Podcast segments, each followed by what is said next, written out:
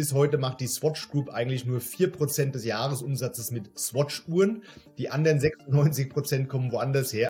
Ja, also zum einen muss man erstmal sagen, dass Swatch auf sehr viel Bargeld sitzt. Die haben netto Stimmt. ungefähr zweieinhalb Milliarden Franken in der Kasse. Alleine Omega ist wohl annähernd so viel wert wie im Moment der gesamte Swatch-Konzern an der Börse. Wen würdest du als potenzielle, vielleicht auch Übernehmer von einzelnen Marken sehen? Sind das die Konzerne wie LVMH, Kering?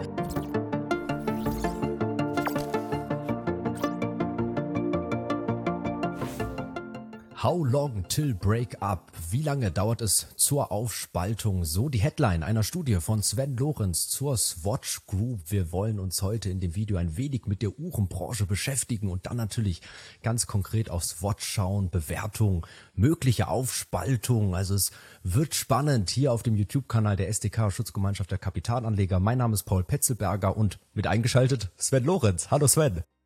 Hallo, Herr Petzelberger. Hallo, Paul. Servus. Freut mich dabei zu sein wieder.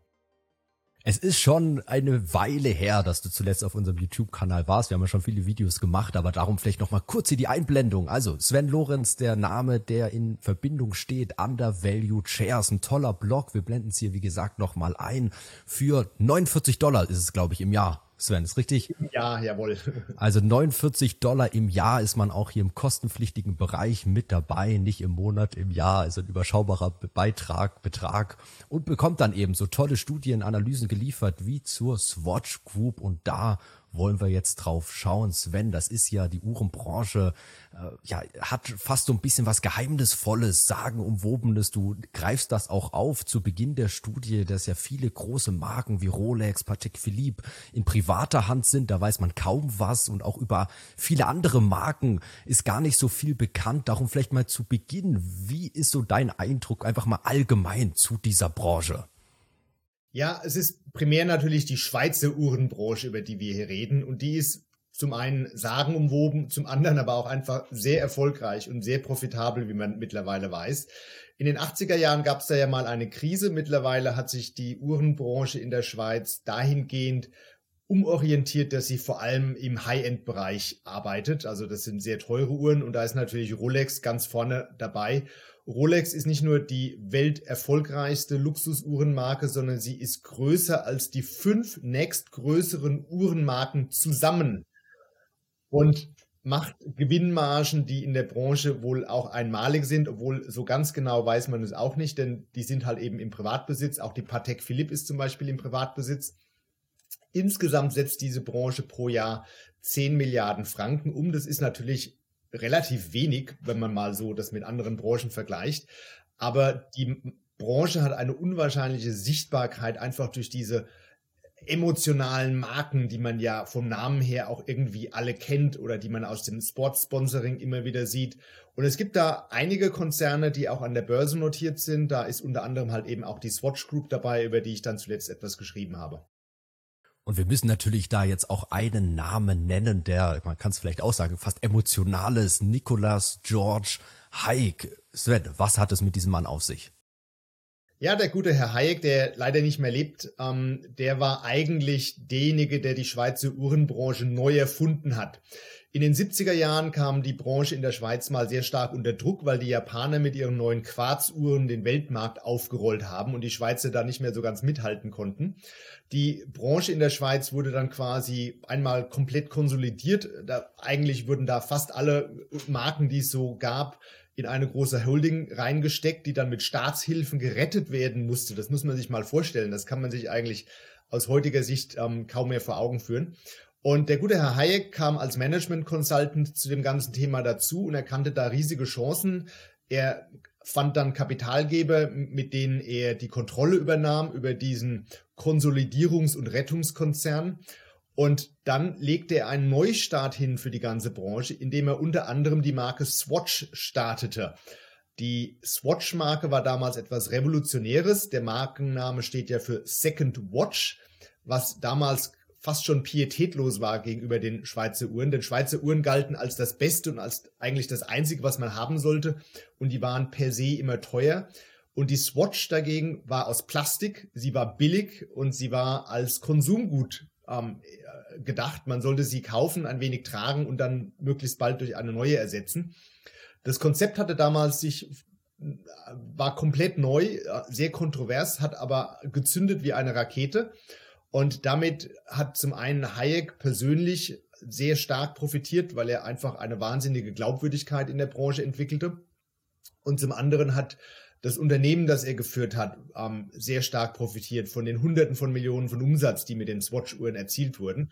Und später wurde der Konzern dann auch in Swatch umbenannt, was ganz witzig ist, denn bis heute macht die Swatch Group eigentlich nur vier Prozent des Jahresumsatzes mit Swatch-Uhren. Die anderen 96 Prozent kommen woanders her, aber der Konzern heißt halt eben mal Swatch, äh, weil das das Lebenswerk von Herrn Hayek war. Das kann man vielleicht auch mal einblenden. Das wollte ich dich nämlich auch fragen, ob du darauf kurz eingehst. So die geschätzte Umsatzverteilung der Marken. Und genau, wir blenden es mal ein. Ich habe das mal rausgezogen aus deiner ähm, Studie. Das bezieht sich noch auf die Umsatz 2020, aber man sieht eben, was du auch schon gesagt hast, dass Swatch eigentlich nur recht kleiner Umsatzanteil und eben die ganz großen Omega 37 Prozent, Longines 23,9 Prozent, die so 13 Prozent. Also auch eine spannende Verteilung hier der Marken. Ja, die Swatch-Gruppe hat ja ungefähr 20 Marken, aber auf vier Marken entfallen 75 Prozent des Umsatzes. Das heißt, der Rest läuft da eigentlich unter ferner Liefen. Und interessant ist auch, sich das im Kontext der Gesamtbranche anzuschauen. Also die Swatch Group macht so ungefähr 8 Milliarden Franken Umsatz. Ähm, die Rolex-Gruppe macht auch ungefähr 6, 7, 8 Milliarden Franken Umsatz. So genau weiß man es immer nicht. Angeblich ist Rolex im Moment die größte Uhrenfirma auf der Welt. Ähm, bislang war es Swatch. Es ist natürlich auch immer ein bisschen ein Vergleich von Äpfeln mit Birnen. Äh, Rolex ist einfach mit dem Umsatz viel, viel profitabler als Swatch, verkauft weniger Uhren. Äh, Swatch hat ungefähr, wenn man es nach der Zahl der verkauften Uhren erfasst, hat Swatch ungefähr einen Anteil von einem Viertel an den 14 Millionen Uhren, die im Moment pro Jahr aus der Schweiz kommen. Also gibt da allerlei interessante Zahlen. Auf jeden Fall ist Swatch da einer der ganz gewichtigen Player im Markt. Und die Kunden, darüber hatten wir vorhin noch vor dem Video kurz gesprochen. Ich hoffe, ich gebe es richtig wieder. Ich glaube, zwei Prozent der Kunden sorgen für 40 Prozent des Umsatzes. Das genau, richtig? das ist bezogen ja. auf die gesamte Branche. Also es gibt einfach ah, ja. Uhren-Superfans und von denen gibt es auch relativ viele. Ähm, es gibt zum Beispiel einen ganz guten Watch-Blog, einen, Uhrenblog, der heißt Hodinki. Und ähm, ich weiß, dass der Leser, der durchschnittliche Leser von Hodinki hat sieben Uhren. Und dann gibt es halt einfach die Superfans der Luxusuhrenmarken, die Luxusuhren äh, quasi ähm, am laufenden Band erwerben. Und ein oder zwei Prozent dieser Kunden machen 40 Prozent des Umsatzes der gesamten Branche aus. Das ist so ein bisschen wahrscheinlich wie in der Casino-Branche, wo die sogenannten Wale, die Whales, ja auch einen sehr großen Anteil an den ähm, Spielumsätzen äh, auf sich vereinen. Also hochspannend. Ich habe mich auch zum ersten Mal so ein bisschen mit dieser Branche auseinandergesetzt im Rahmen deiner Studie und als ich das gelesen habe, ich meine, eigentlich sind das ja Kunden, die jedes Unternehmen haben möchte, die dann irgendwo da so in der Reihe Kollektion sich den ganzen Keller zukaufen. Also auf jeden Fall spannend von der Verteilung. So, bevor wir zur Bewertung kommen, vielleicht noch mal kurz ähm, Aktiengattungen. Genau, Aktionärsstruktur, die Familie hält 43 Prozent. Da gibt's auch so ein paar Corporate Governance-Themen, kommen wir gleich vielleicht noch zu. Ähm, es gibt zwei Aktiengattungen. Sven, ich probiere das mal wiederzugeben. Du korrigierst und ergänzt. Also einmal Namensaktien, einmal Inhaberaktien. Die Namensaktien sind die günstigeren, also aktuell um die 60 Euro. Die Inhaberaktien die teureren. Die Inhaberaktien auch ein bisschen günstiger sozusagen. Bei den Namensaktien wird man halt eingetragen ins Aktionärsregister. Also eigentlich, Sven, ist das richtig, könnte man sagen, für alle, die jetzt da kein Problem mit der Stückelung haben, bieten sich eher die Inhaberaktien an, also die größeren. Genau, korrekt. Und als Zusatzinfo, und das ist eben das Governance-Thema, das da vielleicht eigentlich noch eine größere Rolle spielt, äh, die Familienaktionäre haben eben 43 Prozent. Das sind die beiden Kinder von Nicolas Hayek. Das ist der Nick Hayek und die Naila Hayek. Äh, wenn man sagt, Kinder, die sind jetzt auch nicht mehr ganz jung, äh, die sind, äh, Nick, Nick Hayek ist 68, Naila Hayek ist 71. Die halten 43 Prozent, sind aber geschützt durch zwei Mechanismen. Zum einen gibt es eine Stimmrechtsbeschränkung auf 5 Prozent. Das ist ja noch so ein Relikt, was man in der Schweiz immer mal wieder findet. Und zum anderen ist es so, dass die den gesamten Aufsichtsrat seit jeher besetzen, auch mit, mit Freunden und ähm, äh, ihren, ihren Verbündeten. Also die sitzen da sehr stark im Sattel im Moment und das wiegt, das, das lastet auch auf dem Aktienkurs bislang. Und da kommen wir jetzt ja auch so ein bisschen zu dieser Aufspaltungsfantasie in der Studie. Du lässt es auch immer so ein bisschen durchklingen, dass so von den Strukturen, vielleicht auch von der Gedankenwelt Swatch als Konzern nicht ganz irgendwo aktuell, sage ich mal, auf der Höhe der Zeit ist. Ähm, aber vielleicht zuvor noch mal kurz Bewertung. Du hast ja in deiner Studie auch ein paar ähm, knackige Aussagen, so ein bisschen, dass der Aufspaltungswert ein Vielfaches sein könnte der Marktkapitalisierung. Allein Omega, die als eine Marke schon äh, den ganzen Enterprise Value abdecken könnte. Vielleicht kannst du noch mal ein bisschen was dazu sagen, dein Blick auf die Bewertung, an welchen Kennzahlen du das auch so ein bisschen festmachst. Ja, also zum einen muss man erstmal sagen, dass Swatch auf sehr viel Bargeld sitzt. Die haben netto Stimmt. ungefähr zweieinhalb Milliarden Franken in der Kasse. Die muss man sowieso erstmal abziehen. Und dann ist es so, es gibt einige Vergleichstransaktionen. Die bekannteste davon ist sicher Breitling. Breitling ist in den letzten Monaten wieder stark durch die Medien gegangen. Breitling ist in den Händen von Private Equity Konzernen. Da wechseln auch immer mal wieder Anteile den Besitzer. Und Breitling hat in den letzten Jahren unter ihrem neuen CEO eine wahnsinnige Erfolgsgeschichte hingelegt und wurde jetzt zuletzt bewertet mit deutlich mehr als dem Vierfachen der Umsätze. Und es ist sowohl ungefähr so das 20-fache EBITDA im Moment.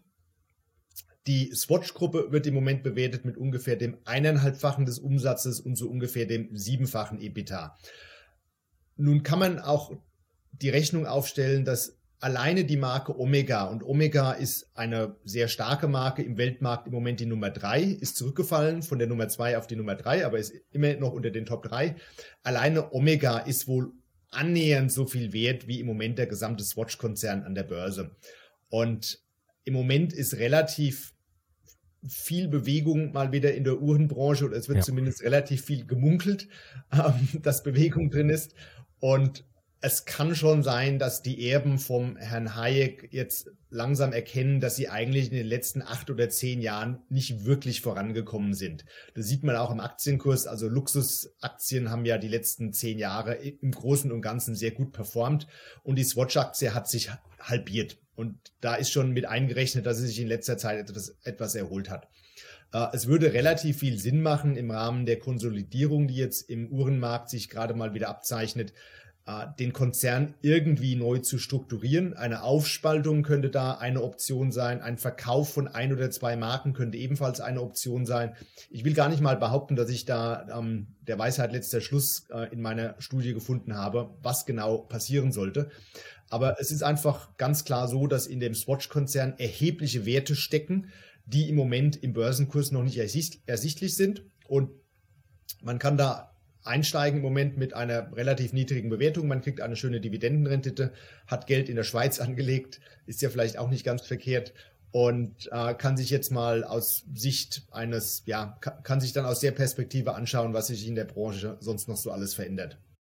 Also eine Branche, wo viel passiert, kann man auf jeden Fall sagen und natürlich auch so die Idee oder wen würdest du als potenzielle, vielleicht auch Übernehmer von einzelnen Marken sehen? Sind das die Konzerne wie LVMH, Kering, wo man ja sagt, ähm, für die oder deren Strategie ist es ja seit Jahrzehnten zu sagen, wir sind ein Luxuskonzern, wo wir unterschiedliche Marken, unterschiedliche Produkte haben und dadurch dann halt einfach enorme Synergien auch in den ganzen Vertriebsstrukturen heben können. Also es ist mal ganz klar so, dass LVMH natürlich immer ein Kandidat ist, wenn es um Zukäufe in der Luxusbranche geht. Die haben natürlich Marktmacht und Größe, die sonst keiner bieten kann. Und gerade vor zwei Tagen kamen ja jetzt in den Medien Gerüchte auf, dass LVMH sich gerade interessiert für eine Übernahme der Richemont. Das ist ja eine der Welt, eine der drei größten Luxus, ähm, einer der drei größten Luxuskonzerne der Welt. Und Richemont ist ja primär im Uhrenbereich ähm, engagiert. Das zeigt einfach mal wieder, dass LVMH auch starkes Interesse hat an dem ganzen Uhrenbereich. Aber man kann eigentlich noch viel weitergehen und sagen, dass Luxusuhrenmarken generell interessant sind für Private Equity Konzerne. Nach dem, was die CVC Capital und die Schweizer Partners Group mit der Breitling vorexerziert hat, würden sich wahrscheinlich viele andere Private Equity Konzerne im Moment die Finger lecken, wenn sie ihre, wenn sie die Kontrolle erlangen könnten über eine Marke wie gerade eben die Omega, vielleicht auch die Longines oder die Tissot. Äh, verkaufbar und verwertbar sind diese Marken auf jeden Fall, auch zu sehr hohen Preisen. Das hat einfach Seltenheitswert, sowas kommt selten auf den Markt. es kommt natürlich auf die Familienaktionäre an, was die genau vorhaben. Und da gibt es, wie gesagt, sehr, sehr viele Handlungsperspektiven. Und an Käufern wird es nicht mangeln, wenn, wenn was auf den Markt gebracht wird. Also eine spannende Branche, ein spannendes Unternehmen, Swatch hier mit viel Geld in der Kasse, Netto-Liquidität sieht man ja auch selten, einen Milliardenumfang, ähm, eine hohe Gewinnmarge, gute Dividendenrendite. Ich glaube, wenn man die Namensaktien hält, kriegt man, glaube ich, sogar eine Uhr, wenn man in der Schweiz wohnt. Also, aber gut, das betrifft dann nur Investoren, die in der Schweiz wohnen. Aber auf jeden Fall eine spannende Aktie, die wir hier haben und ja, wir sind gespannt, was noch kommt. Corporate Governance haben wir erwähnt, das natürlich irgendwo so Red Flags ein bisschen oder ein Manko, sag ich mal, dass es da Corporate Governance Mängel gibt. Um, ähm, das muss man natürlich wissen. Sven, hast du sonst abschließend noch was zu ergänzen? Ja, was auch noch passieren könnte als Szenario, die Aktie würde sich definitiv eignen für den ein oder anderen Aktivisten. Und ich weiß auch, dass sich Stimmt. der ein oder andere Aktivist dieses Unternehmen speziell schon angeschaut hat. Also die Familienaktionäre sollten sich da auch nicht zu sehr in Sicherheit wiegen und gleichzeitig ähm, denke ich mal mit einem gewissen Alter und nachdem jetzt der Konzern zehn Jahre lang nicht wirklich vorangekommen ist, wird da hoffentlich mal ein Umdenken stattfinden. Also äh, die nächsten Jahre sollten so oder so bei Swatch einige Veränderungen bringen. Und du hast mit deiner Studie jetzt auch schon ein paar Anregungen angestoßen. Vielleicht landet die ja auch bei dem einen oder anderen Aktivisten. Also hier nochmal der Hinweis. Sven Lorenz, Undervalued Shares. Schaut vorbei. Natürlich auch kostenloser Newsletter. Den packen wir euch auch mal in die Videobeschreibung. Da, wie gesagt, für 49 Dollar im Jahr eben im kostenpflichtigen Bereich. Und dann gibt es solche Analysen wie zur Swatch Group. Sven, vielen Dank. Hat Spaß gemacht. Vielen Dank, dass du heute mal wieder mit dabei warst. Hat mich gefreut. Bis zum nächsten Mal, Paul. Und wir freuen uns natürlich auch, wenn ihr auf unserem Kanal euch weiter umschaut. Auch mit Sven haben wir schon mehrere Videos gemacht, unter anderem zur Bayer-Aktie. Da haben wir auch vor kurzem ein Update gemacht mit unserem Hauptversammlungssprecher Joachim Kregel. Da gab es einen CEO-Wechsel, einiges ist passiert. Also schaut gerne mal bei dem Video vorbei, natürlich auch bei den anderen Videos auf unserem Kanal. Bis zum nächsten Mal.